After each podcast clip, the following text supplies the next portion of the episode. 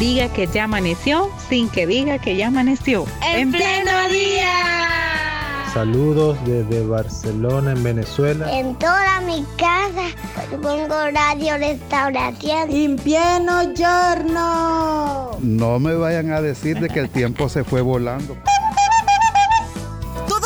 seamos parte de En Pleno Día. De lunes a viernes. De 6 a 8 de la mañana. En Radio Restauración. 100.5 FM. Y en Facebook. Arroba En Pleno Día.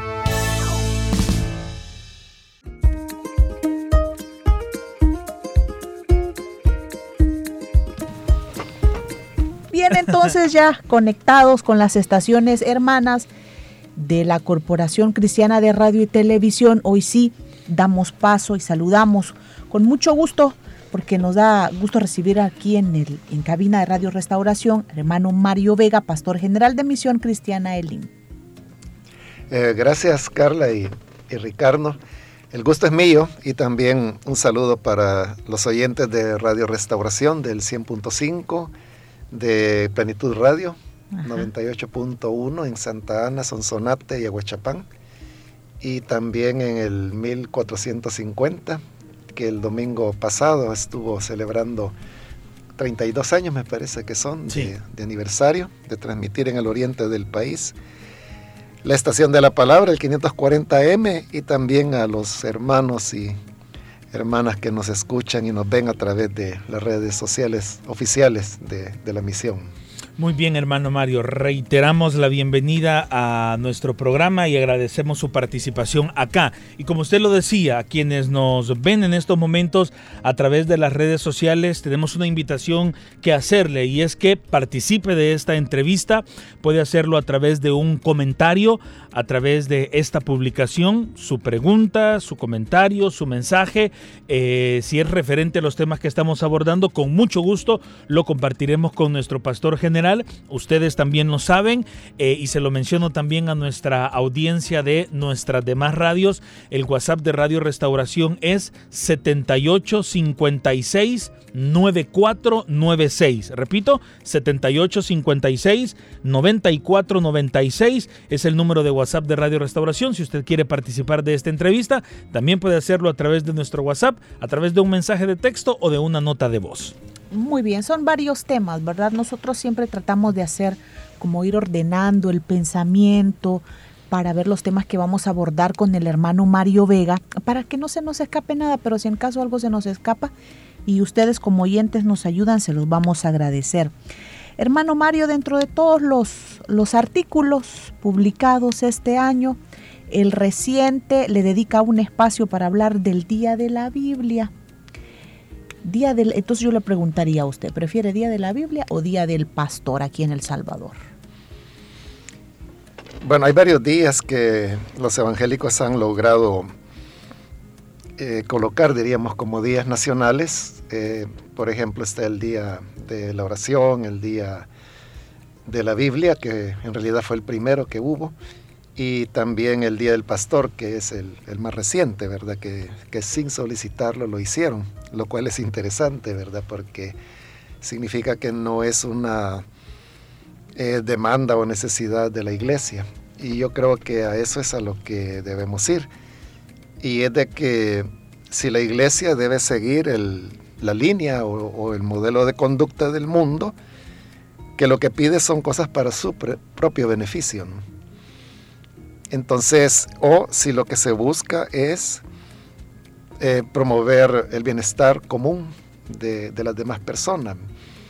Entonces yo creo que la iglesia actúa de manera muy egoísta cuando eh, busca a través de componendas políticas, políticas electorales, el tratar de obtener beneficios para sí misma.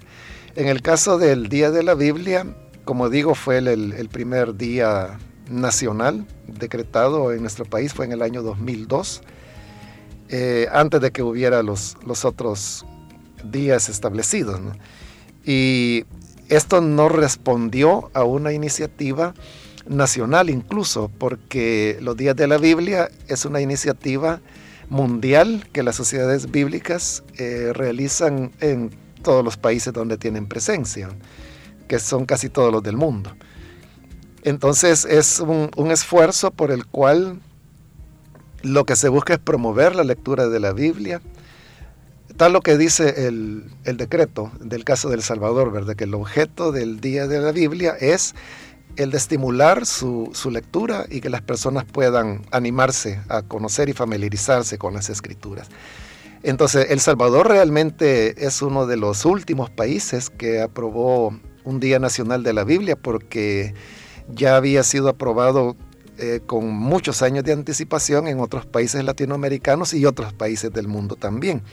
Entonces responde a un esfuerzo global que finalmente eh, fue una iniciativa en El Salvador de la Sociedad Bíblica del Salvador en correspondencia con las otras sociedades bíblicas que hay en el mundo. Y así es como en 2002 eh, se logra tener la, la aprobación del Día Nacional de la Biblia. Y yo creo que es una buena fecha para que tanto la iglesia evangélica como las personas que no conocen eh, la Biblia o no están relacionadas con ella, se pueda retomar eh, la, efeméride para poder eh, promover y estimular la lectura de la Biblia. El problema es de que siendo un tema, diríamos, que, que abarca todo, ¿verdad? A católicos, evangélicos, protestantes, es una de las fechas más olvidadas que hay en, nuestro país y por eso es que desde hace ya años, eh, yo no recuerdo cuántos, eh, yo he venido escribiendo, eh, porque es el segundo domingo de, cada, de diciembre de cada año, así dice el decreto, que se celebra el Día Nacional de la Biblia. Entonces yo he venido siempre recordándolo. Ahora pues que en el periódico me han movido para el domingo, que ya hace bastante tiempo el domingo están publicando mis artículos. Entonces coincidió que era justamente el día, que si no estoy mal cayó 9 este año, 9 de diciembre. Y por eso yo veo la diferencia. Y, la diferencia para mí está en que no es la búsqueda de un interés particular eh, que va a beneficiar egoístamente a la iglesia, sino que es el beneficio común que trae la lectura de la Biblia. ¿Y cuál es su lectura entonces, eh, pastor, sobre este, este decreto del Día Nacional del Pastor? Eh, no sé si vio las fotografías, pero en la Asamblea Legislativa, eh, junto a los diputados de la Asamblea, habían varios pastores de varias congregaciones de nuestro país siendo parte de esta celebración. Yo creo que el mismo hecho de que pastores promuevan su celebración eh, está hablando ya muy mal, es decir, porque es una cuestión muy egoísta, ¿verdad? Es como decir, miren, ¿y por qué no hacen un día nacional para mí, para celebrarme a mí? Cuando hay tantas necesidades eh, en el país, ¿no? Pero incluso el conocimiento pues que yo tengo es que ni siquiera fue una solicitud que se hiciera formalmente, sino que fue un, ganguerismo, como muchas cosas pues en el país se deciden no sobre la base de un criterio técnico o a veces ni siquiera con conocimiento, sino que únicamente por lograr eh, favoritismos, ¿no? Y entonces creo yo que, los diputados pensaron pues que esta es una manera de poderse ganar a la iglesia evangélica, lo cual es un error, ¿verdad? Que yo, yo he señalado ya por décadas también que eh, no han comprendido todavía lo que es el fenómeno de la iglesia y, cuáles son sus dinámicas internas, ¿verdad? Entonces, siendo así, pues una cuestión eh, puramente electorera, yo creo que no merece ni siquiera que uno le brinde la atención. En el mes de enero de este año, dentro de sus artículos, usted le destinó a que le prestáramos atención al rey Acab de la Biblia. Varios artículos hablando sobre el comportamiento del rey Acab. Y cuando uno lee estos artículos encuentra palabras en donde eh, se nota la insensibilidad en el ser humano, insensibilidad ante el dolor, eh, una iglesia que va a ser leal a Dios o leal a, a qué o a quién también cuando uno lee estos artículos encuentra la frase de palabras disonantes para el mundo, lo que viene a ser en la verdadera luz. Bueno, este año ha sido de régimen de excepción. Entonces no sé si todas estas palabras dentro de la reflexión bíblico-teológica de, estos artículos de enero se pueden ir como contrastando con lo que la población ha vivido o resentido con el régimen de excepción en nuestro país? Yo creo que la clave está justo, Carla, en lo que acaba de mencionar, cuando usted preguntaba que a quién vamos a ser leales. Para mí eso es lo que actualmente se vive y es un reto que todo cristiano está afrontando en este momento. Algunos eh, han claudicado, otros pues están a lo mejor fieles en el Señor, pero con, temor de, expresar su verdadero sentir, y otros que, como lo dice Apocalipsis, pues van a ser fieles hasta la muerte. Entonces se trata de, reconocer el señorío de Jesús, que cuando Él resucitó, como lo dijo, eh, todo poder me es dado en la tierra y en el cielo, o las palabras de Pablo cuando dice que no hay, perdón, no, es en Pablo, es en el libro de los Hechos, no hay otro nombre dado a los hombres en el que podamos ser salvos más que el nombre de Jesús. Entonces ese es el punto para mí. Y lo ha sido en todas las épocas de la iglesia, desde las persecuciones romanas, o incluso antes de eso, hablando de, los artículos que usted cita, eh, que es eh, de la relación que hubo entre Elías, el profeta del Señor, y, Acab, quien es, en ese momento pues era el rey de Israel.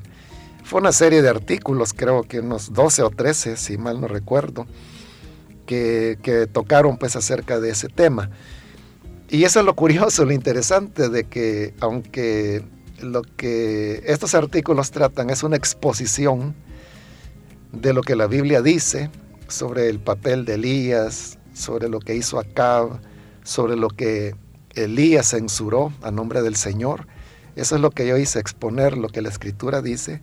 Eh, la gente, algunos de ellos pues lo consideraron como, como un ataque que se estaba haciendo, un ataque que se estaba haciendo el actual gobierno.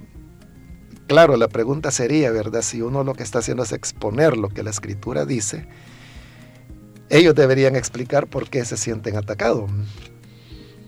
Porque yo en, ningún momento, o sea, jamás, eh, en ninguno de mis artículos, jamás yo he escrito en absoluto ni siquiera la palabra presidente o, el nombre del presidente, ni siquiera asamblea legislativa. Bueno, lo hice sí, eh, hoy pues que mencioné el Día de la Biblia en el artículo del domingo pasado, explicando pues de que fue la Asamblea Legislativa quien lo decretó en el año 2002. Pero nunca ha sido de una manera peyorativa. Entonces, eh, al, no haber referencias eh, personales ni temporales siquiera, pues tendrán que ser las personas. ¿Por qué? Porque ellas mismas están entendiendo que esa palabra tiene aplicaciones para nuestro día a día. Pero no soy yo quien lo está diciendo, son ellos quienes lo están concluyendo y que lo dejan entrever por su reacción. Y hablando del régimen de excepción, pastor, ¿usted considera que el tema de violencia de pandillas en nuestro país ha terminado casi por completo como se afirma desde las instituciones del Estado? Sí, al platicar con hermanos y hermanas que viven en comunidades eh, es evidente que, sí, eh, las, pandillas han sido sacadas de, escena, han sido sacadas de los territorios. Eh, podría uno decir que han sido derrotadas y yo creo que las estructuras criminales que forman o formaban las pandillas, todas pues están desarticuladas. todos estos miembros de pandillas no han sido juzgados y por eso es de que el régimen de excepción actualmente pues está en discusión si se prorroga lo que se llama el término de inquirir a dos años porque ha pasado todos estos meses y ninguno de ellos ha sido juzgado ni condenado, simplemente están recluidos.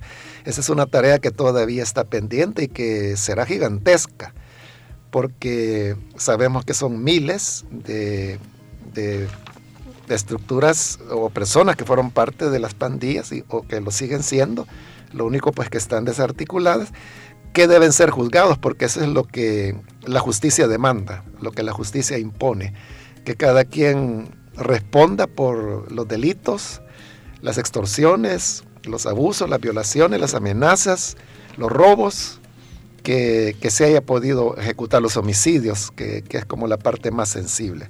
Pero es una tarea que está pendiente.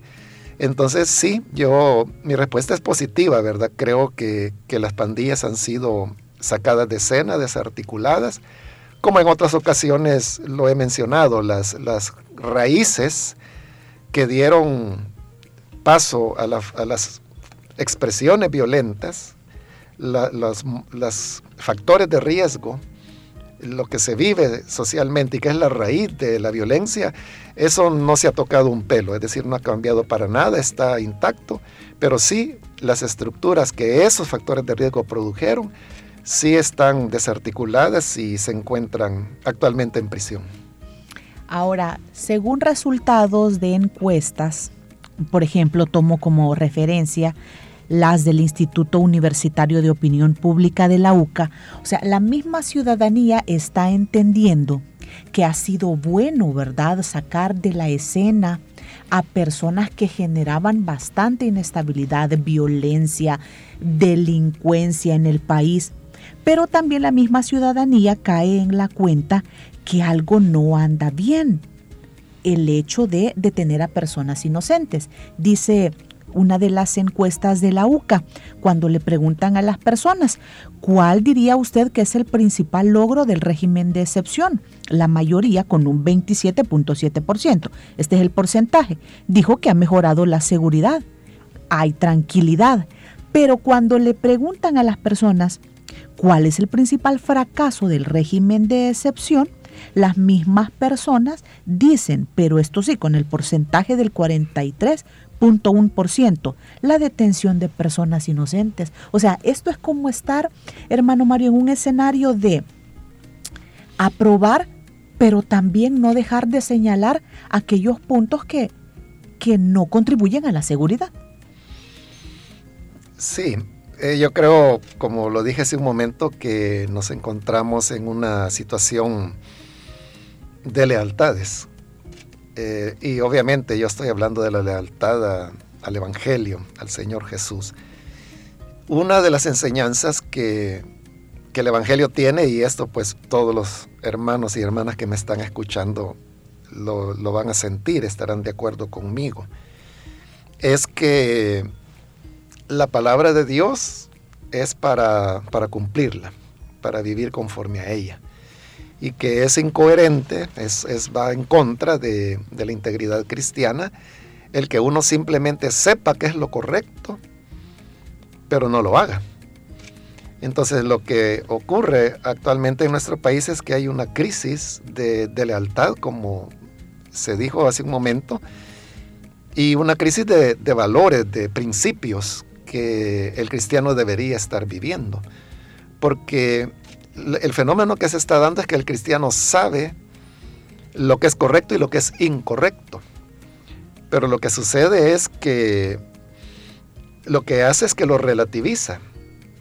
Es decir, si uno toma por ejemplo el tema de la mentira, uno sabe de que uno de los de las diez palabras que el Señor entregó a Moisés es no mentirás.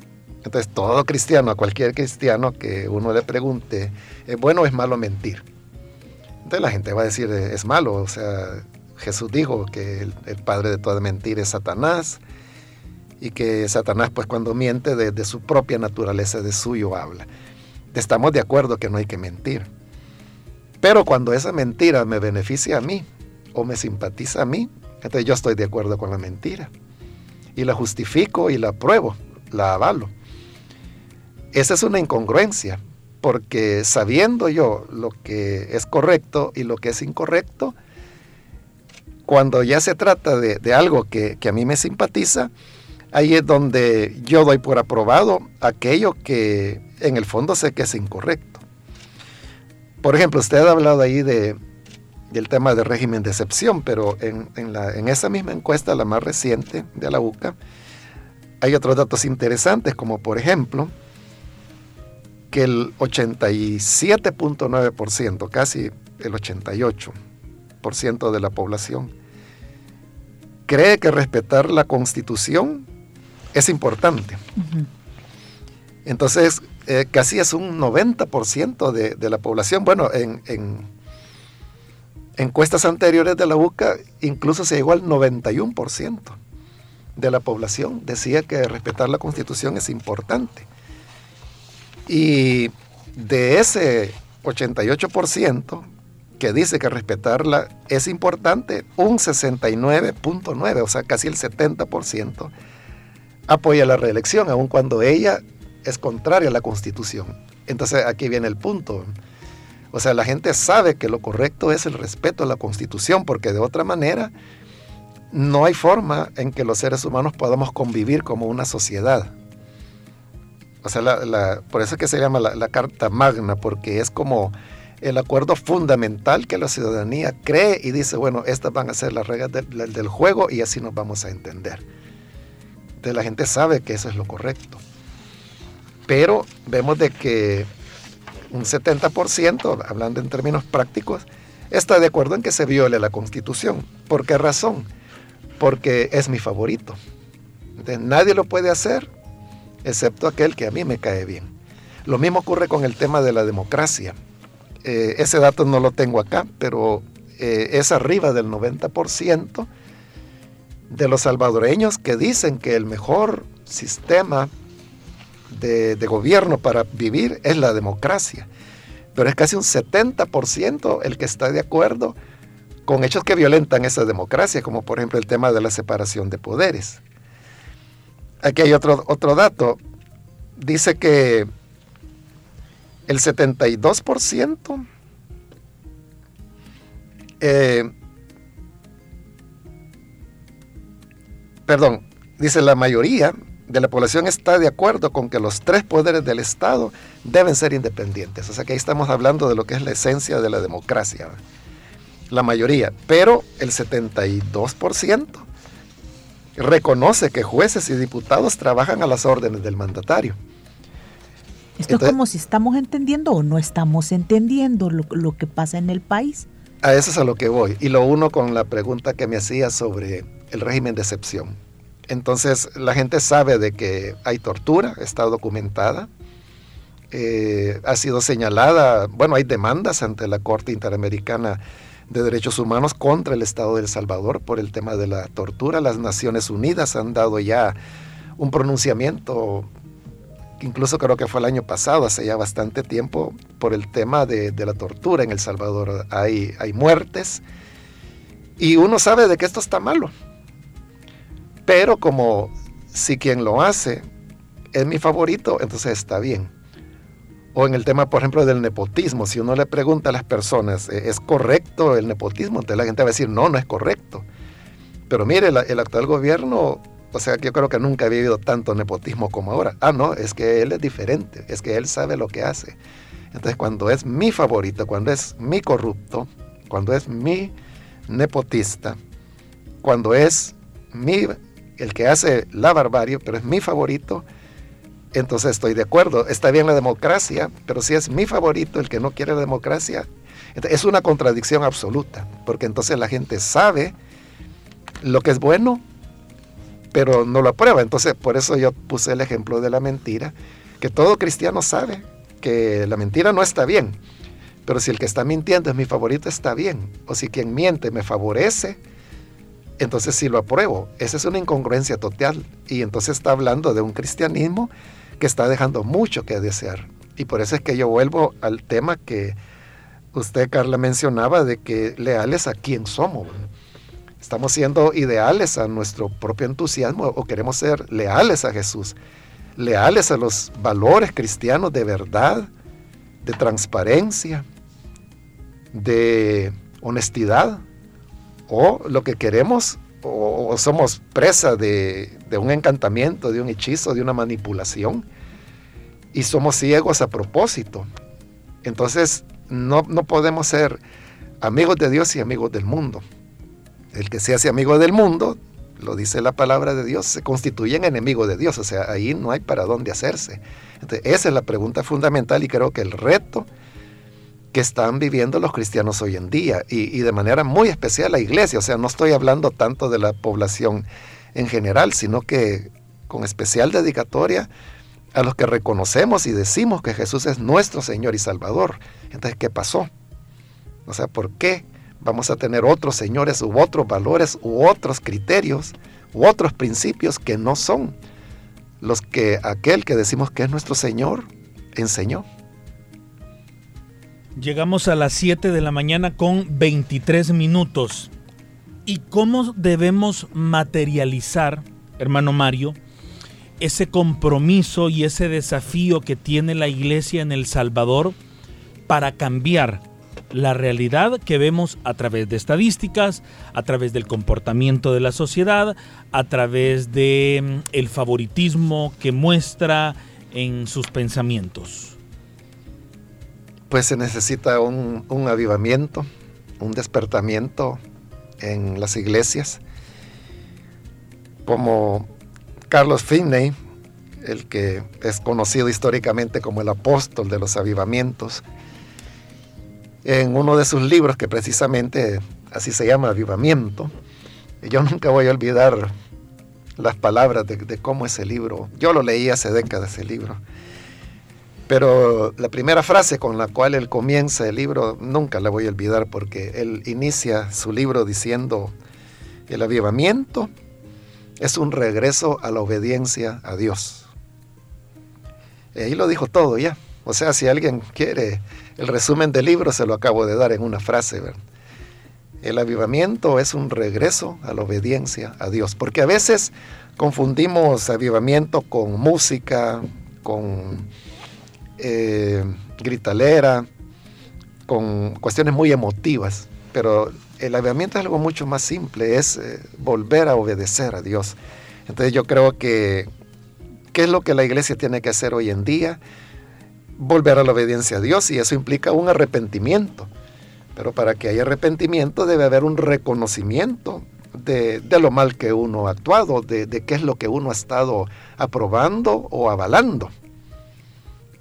Y si esto es inhumanidad, crueldad, irrespeto, porque la gente dice, uno tiene que estar sujeto a las autoridades superiores, a lo instituido por Dios.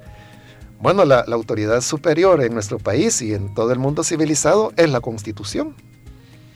Al punto que el mismo presidente, como han sido todos los presidentes en la historia del país, en, el día del toma de posesión lo que hace es jurar con la mano en la Biblia, con la mano en la Biblia, jura, jura obedecer la constitución. Entonces, aún el presidente tiene que obedecer a su instancia superior, que en este caso es la constitución. Entonces, así como fehacientemente exigimos que se debe someter a las autoridades superiores, entendiendo por eso que yo no tengo que señalar todo el pecado o las mentiras que digan, de igual manera debería exigirse con, con el mismo fervor que las autoridades obedezcan a su instancia inmediatamente superior, que es, en este caso, los lineamientos constitucionales y las diferentes leyes del país. Porque ellos lo juraron, y repito, con la mano sobre la Biblia. Bueno, hermano Mario, hay un... Eh, estaba leyendo yo hace unos días el relato de un periodista que cubrió elecciones en Centroamérica allá por los 90. Él habla de de lo que sucedió en Nicaragua en 1990, cuando ganó una señora de nombre Violeta Chamorro. Pero lo que le quiero decir es que él en este apartado analiza que todas las encuestas, decía en aquel momento, ¿verdad? Todas las encuestas en Nicaragua y todos como periodistas nos dejamos ir por el resultado de las encuestas y se daba por ganador al otro candidato que no era la señora Chamorro. ¿Cuál fue la sorpresa? que fue ella quien ganó. Entonces, dice este periodista, me queda claro que las encuestas informan lo obvio pero no profundizan en el contexto. Esto puede suceder ahora aquí en El Salvador. Mm, yo lo veo muy difícil. yo recuerdo esa elección, yo fui uno de los sorprendidos cuando la señora Chamorro ganó, o sea, yo no la esperaba, porque lo que usted ha dicho, ¿verdad? O sea, todas las encuestas, el ambiente, todo el mundo esperaba de que el Frente Sandinista iba a continuar en el gobierno, pero fue una sorpresa de que no fue así.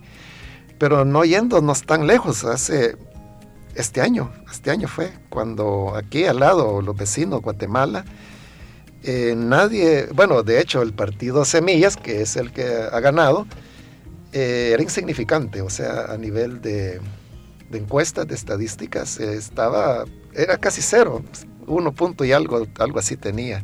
Y resulta que es el ganador, sorpresa para todo el mundo, incluso para los actuales gobernantes, que creo que no terminan de creerlo. Se dan fenómenos como ese, pero que algo así vaya a ocurrir en nuestro país el próximo año, yo no lo veo, no lo veo probable. Hay, eh, hay otra cuestión que menciona este periodista, que los miedos no se pueden medir. Y aquí en El Salvador se ha generado miedo, por ejemplo, cuando hablamos del tema del régimen de excepción, los señores vendedores en el centro histórico, ¿verdad? Que constantemente están siendo quitados de, la zona, etcétera. O sea, puede existir un miedo que no se pueda medir. Yo estoy seguro que existe. Y no porque sea invento mío, sino que otra vez, ¿verdad? Yo, a mí me gusta platicar con hermanos, hermanas que viven en, en comunidades. Algunas veces los visito. Y me lo han dicho repetidas veces, desde el año pasado me lo han venido diciendo, de que ellos no expresan su verdadera opinión eh, por temor, eh, porque ellos consideran de que el, gobierno hace mensualmente encuesta, una encuesta a través de teléfonos, eh, y lo reciben los hermanos. Entonces, pero la gente cree de que lo que ellos respondan en estas encuestas puede ser detectado en algún momento y no están lejanos de la realidad. O sea, tecnológicamente es algo que con toda facilidad se puede hacer. Yo no creo que, el gobierno esté gastando recursos, sobre todo, y pues que casi no los tiene, en andar eh, espiando que responden miles de personas, porque no, no sé, ¿verdad? Como son encuestas cerradas que ellos hacen, eh, no sé cuál será el universo que usan, pero para que una encuesta en El Salvador pueda ser significativa, no menos de mil personas tendrían que ser entrevistadas para ser mínimamente eh, eh, reducir el margen de, error al, mínimo estadísticamente aceptable. Entonces, estas personas, para poder, o sea, sí se puede tecnológicamente controlar, ¿verdad? Mil teléfonos se puede hacer, pero ese es un costo tan alto que yo no creo que lo hagan. Pero las personas piensan que sí, entonces dicen, van a saber lo que yo digo y entonces por la noche me van a venir a traer o se van a llevar a mi hijo, se van a llevar a mi papá. Entonces, eh, prefieren responder otras cosas. Eh, ahora, si esto se va a traducir a las votaciones, eh, no lo sé, porque yo lo que siento es de que estas elecciones son muy descoloridas, yo no veo entusiasmo en las personas, estamos ya en campaña, dentro del periodo legal de campaña, y la campaña que hay es, es mínima y es incluso la gubernamental, que ha sido permanente, ¿verdad? Que, nunca ha cesado, para ellos nunca ha habido periodo de, no campaña o de sí campaña, todo el tiempo ha sido de campaña. Eh, aún eso está, aunque la hay, ¿verdad? Pero es, es, la tradicional, lo que han sostenido en los últimos más de cuatro años ya. Y claro, la, oposición eh, no se les ha dado la deuda política, que es eh, otro elemento constitucional que ha sido violado. Entonces no, no tienen los recursos que, que, necesitarían. Entonces veo que es una campaña electoral descolorida y yo no veo mucho entusiasmo. De hecho, las, encuestas están indicando márgenes de abstención de arriba del 60% y, y probablemente así es lo que va a ocurrir. Es un hecho que desde hace décadas las elecciones presidenciales en nuestro país han venido decayendo en participación. Y la última elección presidencial que hubo, que fue donde ganó el actual presidente, fueron las de menor asistencia en, todo lo que ha sido la posguerra, pero las que vienen para el año que viene parece que todavía el abstencionismo va a ser mayor muchas menos personas van a ir a votar. Entonces ahí es donde con tanto desencanto y con tanto desinterés, eh, no sé, no sé si esa, esa, inconformidad, que yo sí creo, pues que hay una inconformidad escondida o bajo de agua, eh, no sé si se va a traslucir ya a la hora de los votos. Muy bien, hermano Mario, si me lo permite, quiero, quiero mostrarle un meme. Eh, el meme, bueno, el objetivo del meme es causar risa, pero también comunicacionalmente hablando, en el meme podemos encontrar ciertos aspectos de la realidad nacional. Lo voy a mostrar también acá en nuestras redes sociales y a quienes solo nos escuchan, pues es el presidente de la República dándose la banda presidencial a él mismo, eh, haciendo referencia por supuesto al tema de la reelección.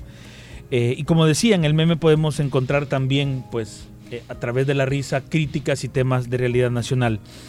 Pero creo que esa, esa imagen que mostraba refleja un poco la realidad de El Salvador. Y mi pregunta en concreto es en qué momento El Salvador y su sociedad fue, fue tan cegado, diría yo, al punto que estamos permitiendo, bueno, según los abogados, hasta siete violaciones a la Constitución de la República que no permiten la, la reelección. No sé si usted identifica un punto en la historia en donde eso permitimos, permitimos estas graves violaciones. Es, eh, como dije hace un momento, una crisis de valores, de principios. Esto es algo así como los, los terremotos, que mientras no hay terremoto, eh, todo está bien, ¿verdad? Los edificios están en pie, las fachadas están bonitas, están pintadas, pero cuando viene el terremoto, que lo que hace es sacudir las estructuras, ahí es donde las debilidades que, están escondidas salen a la luz, que se manifiestan. Cuando se cae eh, todo lo mal construido, entonces ahí uno puede ver lo que estuvo mal, pero que no se veía. Entonces lo mismo ocurre con la crisis de valores, a pesar de que la gente digamos, con este tema de la violencia, ¿cuántas veces la gente no lo dijo, verdad? Eh, es que lo que está fallando son los valores, la familia no está cumpliendo su papel, los padres son los que dan el mal ejemplo o los padres son los que no, cuidan a sus hijos. Y todo eso es verdad, o sea, todo eso que, se decía es verdad. Pero lo que hoy estamos viviendo es, es una sacudida, que lo que está trasluciendo es que los tales valores que tanto reclamábamos y tanto pregonábamos no existen.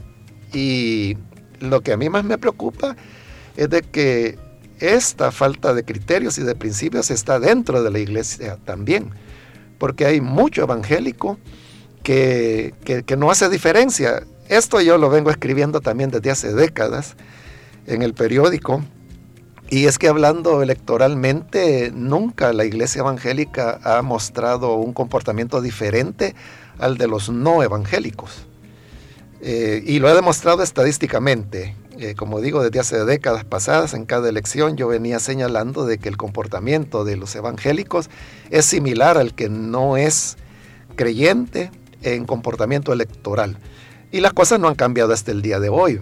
Así como en la actualidad eh, hay un porcentaje eh, mayoritario de la población que, acepta todas estas transgresiones y, e ilegalidades. Eh, dentro de eso también están los evangélicos. Entonces, volvemos a lo que decíamos, ¿verdad? este meme que usted me mostraba y que lo ha puesto ahí para que los hermanos lo puedan ver, refleja una realidad pero a la gente no le importa. Que hayan siete violaciones a la Constitución o siete artículos que expresamente en la Constitución prohíben la reelección continua, a la gente no le importa. O que hayan 12 inconstitucionalidades que se cometieron el, día cuando eh, se nombró a, la señora, que no tengo su nombre, pero la señora que ha sido designada como para formalmente pues tener el, cargo de presidenta durante seis meses. Esa noche 12 eh, inconstitucionalidades se, cometieron solamente ese día. Pero esto a la gente no le importa. Que la última reelección haya sido 90 años atrás y que ese hombre que se religió hoy es considerado como una de las figuras más oscuras en la historia salvadoreña, a la gente no le importa. Entonces, que sea ilegal no le importa. Que se rompan las leyes no le importa. Que haya inocentes detenidos no le importa.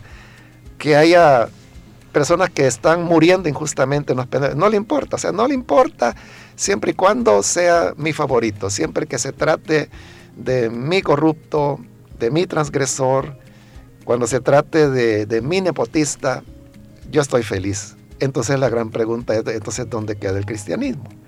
Entonces a su pregunta de, de cuándo fue que ocurrió esto, cuándo es que, que, las personas perdieron sus valores, cuándo perdieron sus principios, yo no tengo una respuesta, pero sí podría decir que es algo que venía de hace mucho tiempo atrás y que lo que lo ha visibilizado, así como el terremoto visibiliza las estructuras que se hicieron mal, lo que lo ha visibilizado es la actual situación que vivimos.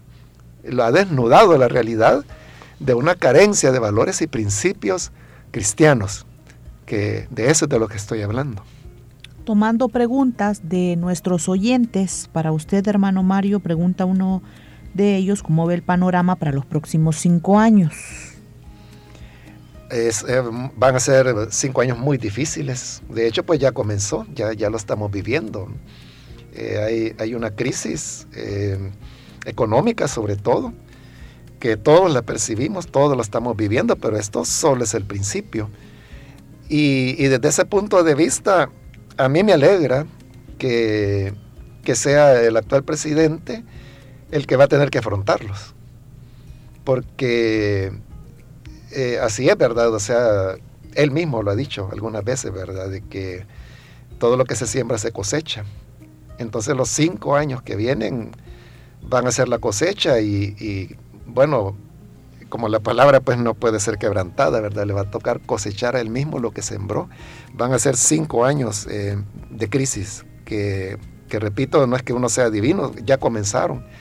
El último año ha sido un año muy difícil, las finanzas están rotas, las finanzas del gobierno, pues por eso es que, que no tienen dinero, eh, están buscando por todas las maneras posibles el, el obtenerlo. Eh, la semana pasada trataron de colocar 500 millones de, dólares en, bonos, los cuales fueron inmediatamente clasificados como bonos basura y, obviamente así nadie los va a comprar. Entonces, antes de pasar esa vergüenza, lo que el gobierno hizo fue retirar la propuesta. Eh, hoy están hablando de, lanzar nuevamente los bonos Volcán, que, ya fracasaron dos años atrás. Nadie compró los, bonos Volcán, pero hoy están hablando que se van a lanzar en, en, el primer trimestre del año que viene, es decir, ya a partir del próximo mes. Eh, ¿Qué va a ocurrir? Pues eh, yo no sé si habrá pues inversionistas que quieran eh, invertir esa cantidad de dinero. Han sacado el tema de, de, las visas libertad, creo que es el nombre que le han dado, donde por invertir un millón de dólares en el país, en bitcoins, entonces la persona adquiere la ciudadanía salvadoreña. Eh, uno puede adquirir la ciudadanía estadounidense invirtiendo 500 mil dólares con medio millón uno tiene la, ciudadanía estadounidense de inmediato. Es decir, si yo tengo medio millón y digo al gobierno estadounidense, mire, yo quiero invertir medio millón, pero en los Estados Unidos, inmediatamente me dan la, la nacionalidad, me, me, convierto en ciudadano estadounidense. Pero para ganar la ciudadanía salvadoreña eh, se necesitan eh, un millón de, dólares en Bitcoin, el doble. Eh, no sé cuántas personas pues tendrán entusiasmo de, de, pagar esa cantidad de dinero por adquirir la ciudadanía salvadoreña, teniendo en cuenta que en este año 2023, solo en este año 2023, más de 32 mil salvadoreños solicitaron asilo en México. O sea, no estoy hablando de los que huyeron hacia los Estados Unidos, sino que en México. Entonces, eh, como que no está muy, muy clara esa apuesta. Muy bien, eh, Pastor, hemos hecho ya un giro al tema de la economía de país. Eh, a falta de 19 días para que termine el año 2023, ayer la Asamblea Legislativa, liderada por Nuevas Ideas y sus aliados, aprobaron un nuevo refuerzo presupuestario de 296 millones de dólares eh, que van a ser distribuidos en, seis carteras de Estado, seis ministerios, para solventar, eh, según decía lo que se leyó en la Asamblea Legislativa, algunas obligaciones emergentes para gastos de funcionamiento del, gobierno. Eh, bueno, una semana más en la Asamblea Legislativa donde, donde se aprueba ya sea a través de préstamos o a través de eh, entregar títulos de valor y lo que usted nos mencionaba, etcétera. Y la idea es recolectar dinero. Eh, ¿Por qué estamos en este desorden financiero en nuestro país, hermano Mario? No lo sé, no, no, no tengo la respuesta. Porque, bueno, en este caso que usted está señalando, ahí, por ejemplo, preguntémonos eso, el presupuesto 2023 que fue aprobado el año pasado, porque así lo establece la ley, eh, ha sido el más grande en la historia del Salvador. O sea, nunca ningún gobierno había recibido tanto dinero como el actual gobierno recibió para este año 2023. Y ellos mismos están diciendo que le faltan más de 200 millones para completar diciembre. Entonces, ¿por qué el dinero no les alcanza? No lo sé, o sea, ellos deberían dar la respuesta de por qué no les alcanza. Uniendo preguntas de nuestros oyentes, uniendo algunas de estas, de, estas preguntas, varias preguntas, hermano, pero no es visible también cosas que se podrían considerar cosas buenas que han sucedido, inauguración de, una, de la biblioteca, inauguración de parques, plazas o remodelaciones de estos parques, plazas, eventos internacionales en donde El Salvador ha estado a la luz internacional. ¿Esto no se puede ver como aspectos positivos? Sí, hay, hay aspectos positivos y más importante que, que los elementos decorativos que el oyente o la oyente menciona, eh, para mí es el tema de la seguridad, ¿verdad? Que eh, las pandillas eh, han, sido erradicadas. Eh, todavía falta, como he dicho, hacer justicia, lo cual pues Dios mediante se haga, ¿verdad? Requerirá un esfuerzo gigantesco, no es imposible. Ya ha habido situaciones similares, por ejemplo en las Filipinas, donde se vivió una situación muy parecida a la que tenemos hoy en el país y que lograron sacarla adelante designando un presupuesto muy grande para contratar millares de jueces a fin de acelerar los casos y que en todos ellos hubiera justicia. Eh, Dios mediante tomen esa idea y se pueda hacer en el país. De otra manera, pues aunque ellos estarán presos, no se habrá hecho justicia todavía, y mucho menos una justicia restaurativa. Eh, pero sí, la, donación del, Partido Comunista Chino, eh, claro, le, cae de perlas al, al Salvador, ¿verdad? Eh, y yo veo que la gente está muy entusiasmada con, visitar la, biblioteca del centro de San Salvador. Eh, desearía yo, y primero Dios que así sea, ¿verdad? De que eso se traduzca en un interés por la lectura, porque hasta ahora de, todas las personas que han entrado a la biblioteca, ninguna ha tocado ni siquiera uno de los libros que hay allí. Yo sé que los libros que están allí son literatura light, ¿verdad? Como cómics, eh, Harry Potter y cosas así, ¿verdad? Eh, lo cual pues yo no lo veo mal porque por algo hay que empezar. Eh, sabemos pues que el salvadoreño es una persona que no lee, no, le gusta leer. Pero para leer los niños tienen que comenzar por cosas que les gustan. Entonces si a ellos les gusta el hombre araña, Batman y cosas así, pues que comiencen por ahí, pero que no se vayan a quedar con eso. Eh, y Dios mediante, pues el día de mañana la biblioteca siga llena, pero de lectores, de personas que, llegan a sentarse y a leer. Y los que comiencen leyendo Harry Potter, pues otro día van a poder pasar a, literatura verdaderamente seria, eh, útil, que les va a dar criterios para la vida. Primero Dios, pues que, así sea. Entonces, eh, el hecho de hacer pasos a desnivel, eh, pintar paredes, eh, limpiar eh, parques, cosas así, yo creo que, son buenas, que, las personas las agradecen. pero que obviamente no tienen nada que ver con, los problemas de fondo. O sea, no, olvidemos que en los últimos cuatro años, de acuerdo al Programa Mundial de Alimentos de las Naciones Unidas, en El Salvador 200 mil personas han pasado de pobreza a pobreza extrema. Se ha incrementado alarmantemente en nuestro país. Desde el fin de la guerra, la pobreza se paulatinamente se había ido reduciendo en el país, pero en los últimos cuatro años se ha profundizado, de manera que 200 mil personas de ser pobres pasaron a ser pobres extremos. El Ministerio de Educación también daba la información que el 18% de los niños que, llegan a, la escuela, por lo menos han perdido, no han tenido una comida en esa semana en, la cual llegaron a la escuela. Entonces, estos son los problemas que, no los van a solucionar eh, los parques ni, ni, los jardines decorados. Pregunta de nuestra audiencia a través del WhatsApp 7856 9496. Una pregunta para el hermano Mario. ¿Y por quién debo votar? Porque no sé por quién votar. Yo como positivo analizo que vivimos en paz y que los jóvenes podemos llegar a cualquier lugar y pues no pasa nada. Y como negativo veo que el gobierno trastorna muchas leyes a su conveniencia y agrega eh, eh, luego en un mensaje, también tengo temor de dar mi voto. ¿Qué podríamos eh, aconsejarle o responderle a este muchacho?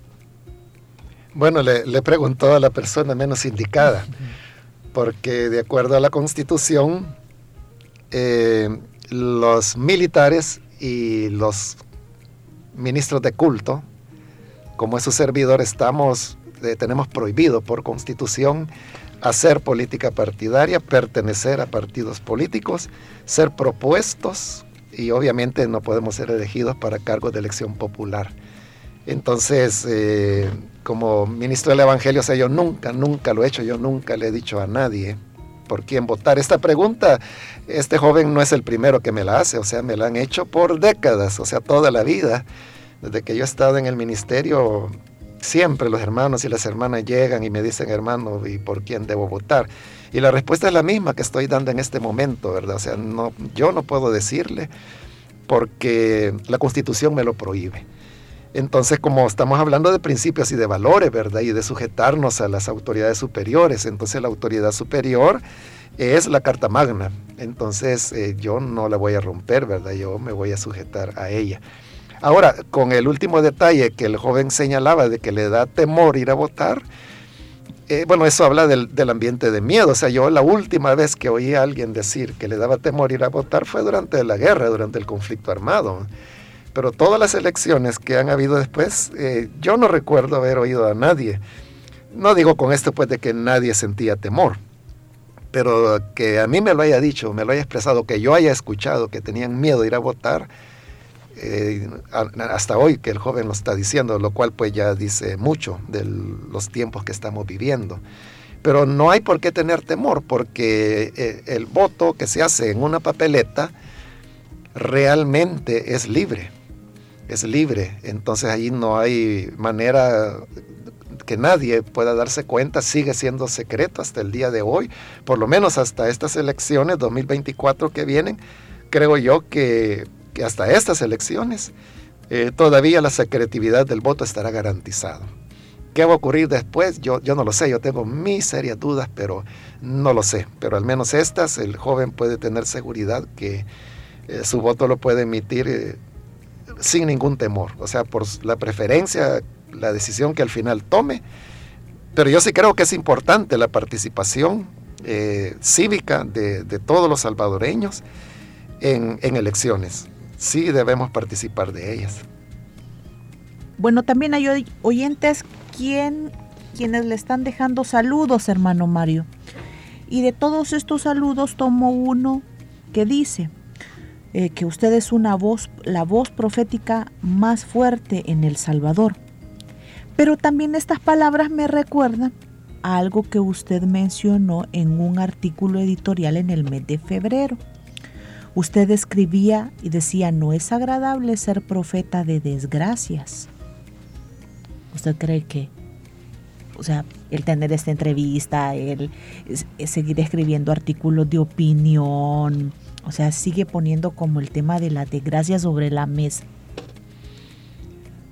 Sí, eh, no es agradable, eh, pero es el papel que le correspondió a muchos, a muchos profetas. Bueno, el mismo Elías, eh, sobre el cual pues se basaron esa serie de artículos que usted mencionaba que fueron en enero. En febrero, este febrero. Ah, en febrero.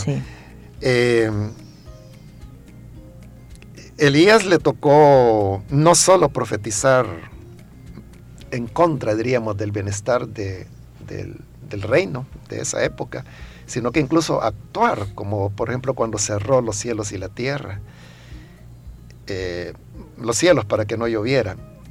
Eh, eso de cerrar los cielos eh, significaba hambruna, pobreza, era lo peor que podía ocurrir y, ocurrió por su mando, pero él sabía de que por sobre el bienestar de las personas estaba eh, otra vez el tema de la lealtad al Señor, porque ahí era una lucha entre el Señor y Baal.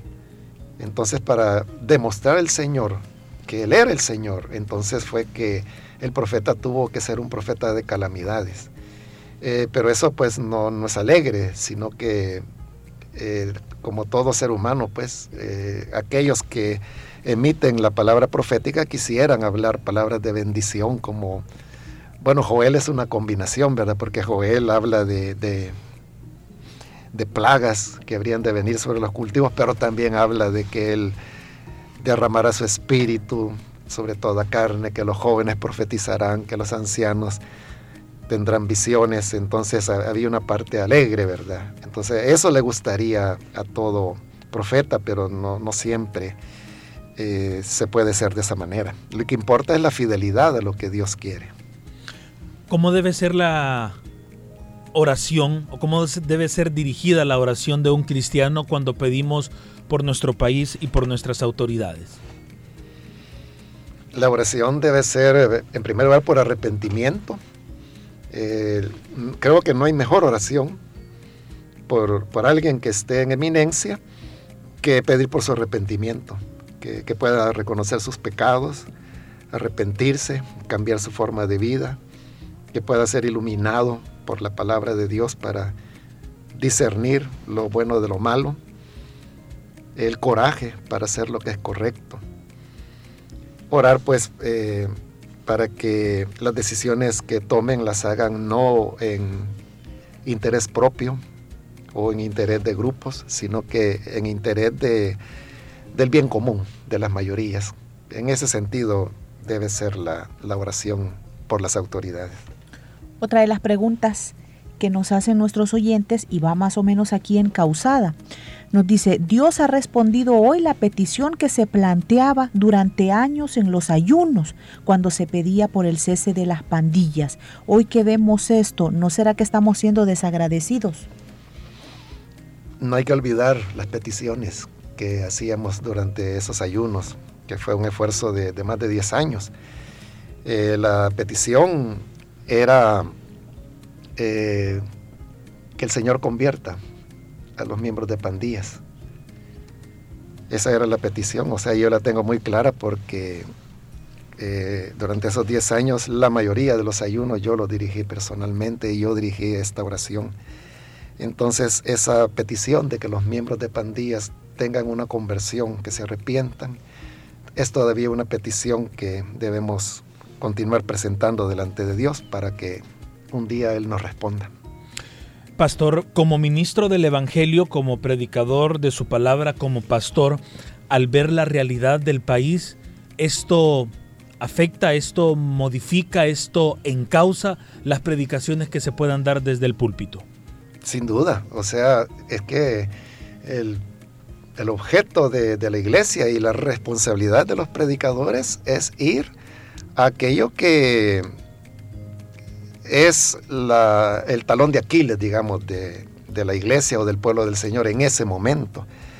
Eh, es la responsabilidad señalar, si en este caso es un tema de infidelidad, es un tema de doble moral, es un tema de tener doble cara, eso es lo que se tiene que señalar y exigir la exigencia de, del venir ante el Señor, de doblar la rodilla delante de Él y confesar que solamente Él es el Señor y que no hay otro y que a nadie más debemos lealtad, sino solamente al que murió y resucitó de, de, entre los muertos. Esa debe ser adrede la responsabilidad que los ministros del Evangelio deben cumplir hoy en día.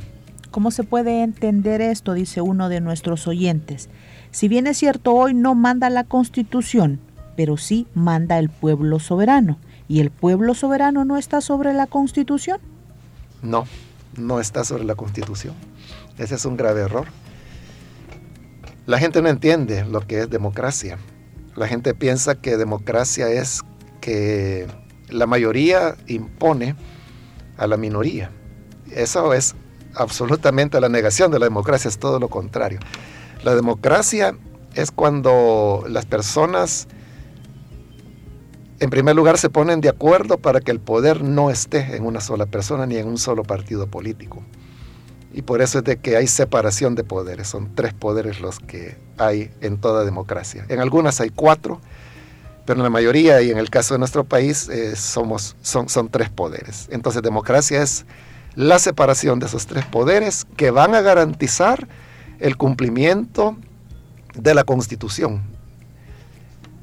Porque ni siquiera la población ni la mayoría está por arriba de la constitución. La mayoría debe someterse a la constitución. Y el otro elemento importante y complementario de la democracia es que esa separación de poderes se hace con el objeto de proteger a las minorías. Ese es el sentido de la, de la democracia. Entonces la gente cree, no, si la mayoría queremos quemar la constitución, lo hacemos. Si la mayoría queremos tal cosa, lo hacemos. Si la mayoría queremos poner pena de muerte, lo hacemos. O sea, no, eso, eso no es esa no es democracia. La democracia es separación de poderes, sometimiento a la constitución de todos, incluso del pueblo mismo, comenzando por él, y la protección de las minorías. Esa es la auténtica democracia.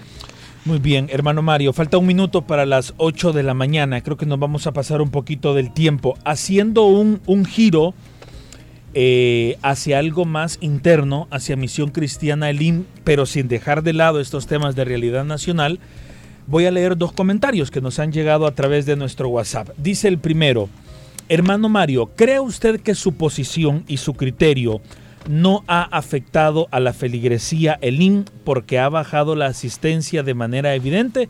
Espero su respuesta. Ese dice uno. Y dice el otro, yo he escuchado a muchos, incluso de Iglesia Elín, que están en desacuerdo con estas palabras proféticas del pastor Mario Vega.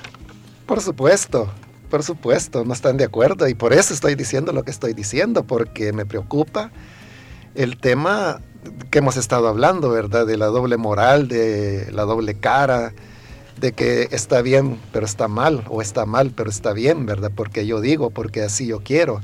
Lo estoy diciendo por la gente de Lin. Bueno, y no solo por ellos, en realidad lo estoy diciendo por todo el pueblo evangélico. Pero yo sé que en medio de eso va la gente de Lin, ¿verdad?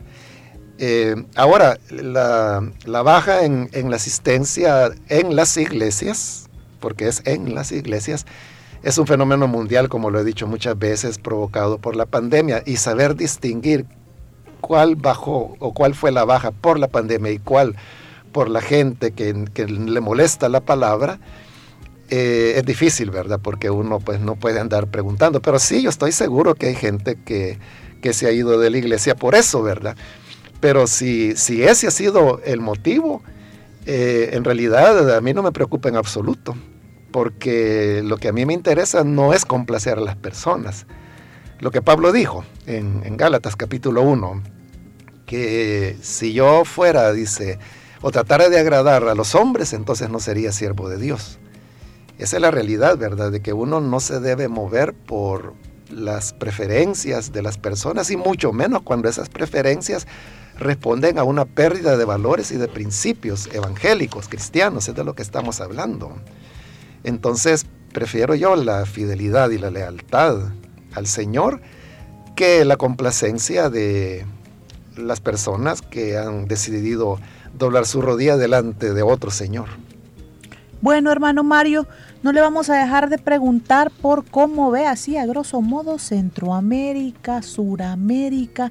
Ya ve cuántas cosas están sucediendo, ¿verdad? Entonces, ¿cómo ve el plano de los países en general? Pero principalmente, pues aquí en esta región, ¿verdad? Centroamérica, Suramérica. Bueno, eh, Centroamérica hoy se encuentra en, en problemas serios, ¿verdad? Con incluso pues Costa Rica, que ha sido un país tradicionalmente eh, muy democrático, pacífico, eh, uno de los de mayor desarrollo social de Centroamérica. Eh, hoy pues también se está viendo en, problemas, hay ciertos niveles de populismo que comparados pues con los restantes países de Centroamérica es mínimo, pero, pero lo hay, ¿verdad? Un populismo que no es usual en, la cultura costarricense. Eh, quiera Dios de que sea una excepción y que no se vaya a convertir en una tendencia. Pero el centro, el, el resto de Centroamérica sí está atravesando una situación crítica, hablando políticamente, y creo que los años que siguen eh, no van a ser fáciles, ¿verdad? Quiera Dios que eh, las elecciones que recientemente hubo en Guatemala sean respetadas sus resultados. Eh, el próximo mes le tocaría asumir al nuevo presidente y quiera Dios de que este presidente que va a asumir, el señor Arevalo, pueda ser una, un nuevo mañana para Guatemala, que ha sufrido en los últimos años mucho autoritarismo y corrupción.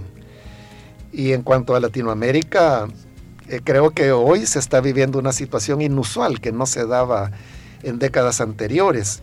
Y es que Latinoamérica ha oscilado de izquierda a derecha. Es decir, había oleadas en las cuales varios de los gobiernos eh, latinoamericanos eran de izquierda, luego se iba al otro extremo de que varios de los gobiernos eran derechistas y actualmente se está dando una situación inusual y es de que hay un poco de todo, ¿verdad? Porque así hay como nuevos gobernantes de izquierda, como Boric en Chile, como Petro en Colombia. Eh, también hay ultraderechistas como el caso de Milei en, en Argentina. Eh, bueno, en Brasil eh, se ha vuelto a un Lula que fue más de izquierda anteriormente, pero que hoy ha tomado pues una actitud más moderada. En Ecuador tenemos un presidente bastante equilibrado, joven.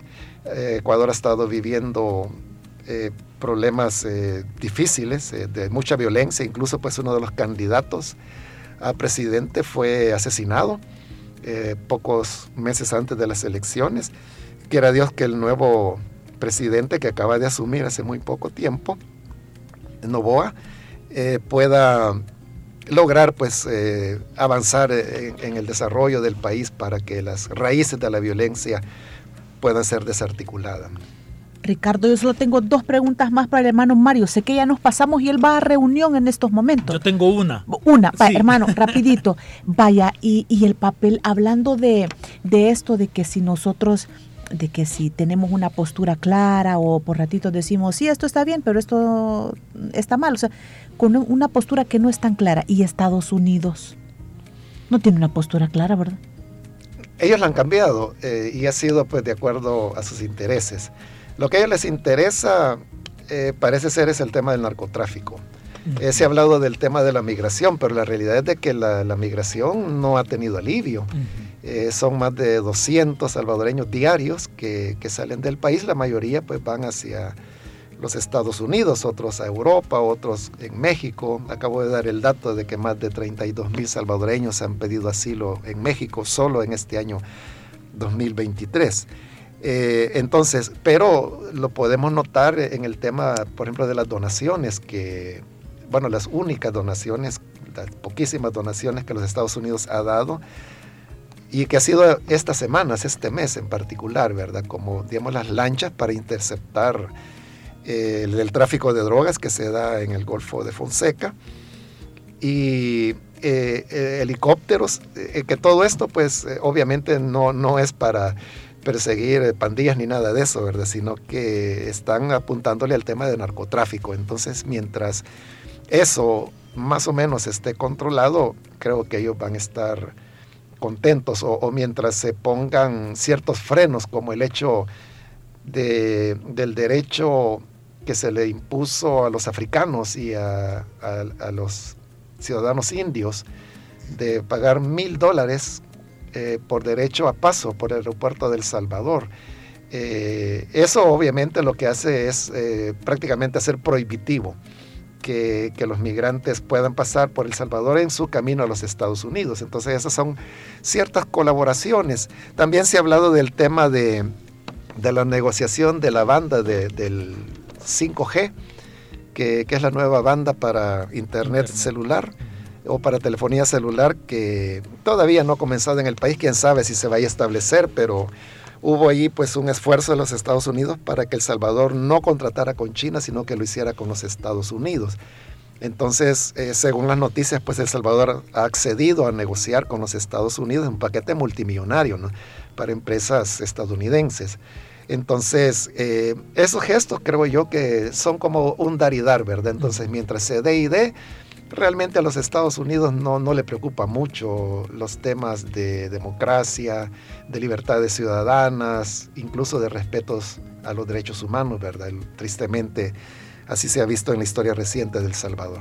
¿Y cuál es el dar y dar, hermano Mario, con China? No sé si usted ya lo vislumbró. De hecho, le hacíamos la pregunta en nuestro programa a un representante de una organización medioambientalista, quien hablaba acerca de eh, los tentáculos de China en, toda Centroamérica y esta, eh, digamos, forma de trabajo que tiene la, diplomacia china de, pues, de donar muchas cosas y de dar mucho dinero. Entonces, si ya hablamos de Estados Unidos, eh, ahora cuál es el análisis de este dar y dar con China. Sí, nadie da nada gratis, ¿verdad? Y si se dona una biblioteca o se va a donar un, estadio o se donó el parque de diversiones de la libertad por parte de China, eso no es porque sean buena gente o le caigamos bien los salvadoreños, sino que hay un daridar.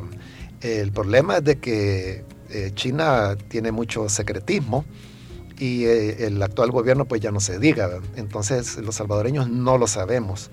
Lo que hay pues son sospechas como lo que usted menciona, o sea, se sabe de que hay una intervención muy grande en lo que es el área del Golfo de Fonseca, que qué van a hacer allí o qué tanto control o dominio tienen ellos, eh, no lo podemos saber porque eh, todo eso pues está oculto a la población, de manera que eh, en ese sentido pues los Estados Unidos son un poco más transparentes porque son una democracia y desde ese punto de vista pues ellos traslucen, ¿verdad?, cuáles son sus acuerdos. Pero en el caso de China no es así.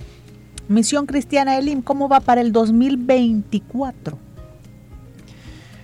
Pues gracias a Dios que la iglesia continúa recuperándose, eh, la asistencia eh, va creciendo, va desarrollándose. Obviamente todavía no estamos como era antes de la pandemia, pero gracias a Dios vamos avanzando, yo diría a un ritmo eh, bastante consistente. Y esto permitirá que en su debido momento la iglesia pueda retomar los grandes proyectos que, como muchas veces lo he dicho en los últimos años, están suspendidos precisamente porque, bueno, hubo un momento en que la iglesia estaba sobreviviendo, hablando económicamente. Eh, ahora eso ya quedó unos dos años atrás y la iglesia ha comenzado a hacer ya nuevas inversiones, pero no las grandes inversiones como eh, podíamos hacer en el pasado, pero la recuperación de, la ah, asistencia eh, con la ayuda de Dios nos va a permitir retomar esos grandes proyectos. Perfecto. Hermano Mario, 8 de la mañana con 11 minutos. Fíjense que no, que no quisiera terminar la entrevista con la percepción que los mensajes que hemos recibido pues han sido eh, en su mayoría poniendo así eh, preguntas sobre temas de realidad nacional o, preguntas, digamos así, em, eh, bastante complejas, porque también hemos recibido muchos mensajes de nuestra audiencia eh, saludándolo, hermano Mario, felicitándolo por la valentía de sus palabras. Y hay un denominador común en estos mensajes de esta otra línea que hemos recibido y me gustaría terminar así nuestra entrevista. Y el denominador común en estos mensajes es este calificativo, hermano Mario, de llamarle mi pastor. Eh, no sé si usted tuviera algunas palabras para estas personas y también eh, hacer la reflexión final sobre esta más de una hora que hemos tenido de entrevista. Bueno, en primer lugar, gracias a todos los hermanos y hermanas que participaron con, sus preguntas y sus saludos, ya sea pues que sean preguntas eh, favorables o desfavorables, ¿verdad? Pero gracias por el tiempo que se tomaron de escuchar y aún de escribir. Eh, sí, yo agradezco a los hermanos y hermanas que siempre muestran su cariño, que comprenden, que tienen una conciencia evangélica bien definida, cuyos principios y valores pues no, no han sido comprados, sino que saben diferenciar la luz de las tinieblas, la verdad de la mentira, lo correcto de lo incorrecto. Y pues mis palabras son el, agradecimiento por su acompañamiento, porque siempre han estado ahí, siempre han estado manifestando esa, esas palabras de ánimo, de acompañamiento. Y estoy seguro que sus oraciones también. Hay, hay muchas personas que, me lo dicen, entonces yo es lo que más aprecio. Valoro muchísimo las oraciones de cada uno de los hermanos y de las hermanas que Dios les bendiga y que les continúe y nos ayude a seguir siendo fieles a Él. Muy bien, gracias hermano Mario. Esperamos que esté bien en el año que viene y que sigan adelante los proyectos. Que Dios le bendiga. Gracias y Dios mediante el 31 de diciembre a la medianoche vamos a estar en la oración de mm. medianoche como es ya tradicional y también a ustedes aquí en pleno día. Creo que ya no les voy a ver el resto del año, pero sí les voy a escuchar. Exacto. pero ya no les voy a ver a menos que nos encontremos por ahí en diferentes actividades, ¿verdad? Pero digo aquí en la cabina, que Dios les bendiga y adelante con este trabajo que es tan importante para los evangélicos del Salvador a las 8 de la mañana con 15 minutos despedimos en pleno día. Y saben algo, justamente, justamente ya teníamos planificado cerrar nuestro programa con la invitación a la oración de medianoche. Que Dios les bendiga. Oración de medianoche. Corporación Cristiana de Radio y Televisión transmitirá este domingo 31 de diciembre la oración de medianoche, un espacio dirigido por el pastor general de Misión Cristiana Elín, Mario Vega. Agradezcamos al Señor por sus múltiples bendiciones y por la esperanza que nos da al iniciar un nuevo año. Sintonice las emisoras de Corporación Cristiana de Radio, Elín TV Canal 27 de Televisión, redes sociales de Misión Cristiana Elim y Pastor Mario Vega. Domingo 31 de diciembre, oración de medianoche. Hasta aquí nos ha ayudado el Señor.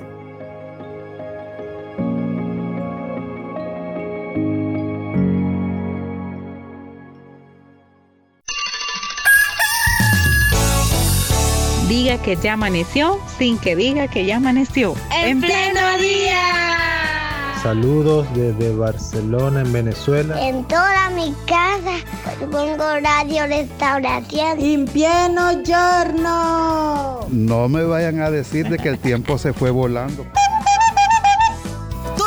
seamos parte de En Pleno Día. De lunes a viernes. De 6 a 8 de la mañana. En Radio Restauración. 100.5 FM. Y en Facebook. Arroba En Pleno Día.